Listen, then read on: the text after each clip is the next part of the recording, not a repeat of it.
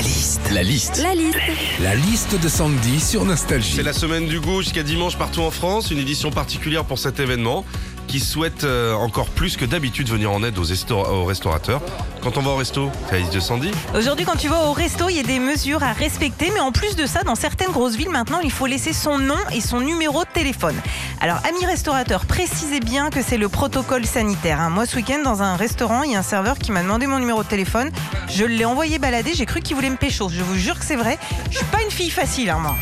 Quand on va au restaurant, on regarde aussi le menu et il y a des fois, bah, il y a rien qui nous tente. Et dans ces cas-là, bah, tu regrettes de ne plus avoir 10 ans forcément pour avoir droit au menu enfant avec ses nuggets frites.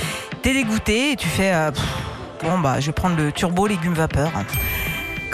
Restaurant aussi, qu'on prend euh, quelque chose à boire, vous avez déjà remarqué, il y a toujours des sous-bocs. Vous savez à quoi ça sert le sous-boc C'est pour mettre sous ton verre, pour pas que ça glisse. ah non, non, non, ça c'est juste une illusion. hein. Le sous-boc, il sert à caler ta patte de table quand elle est complètement bancale.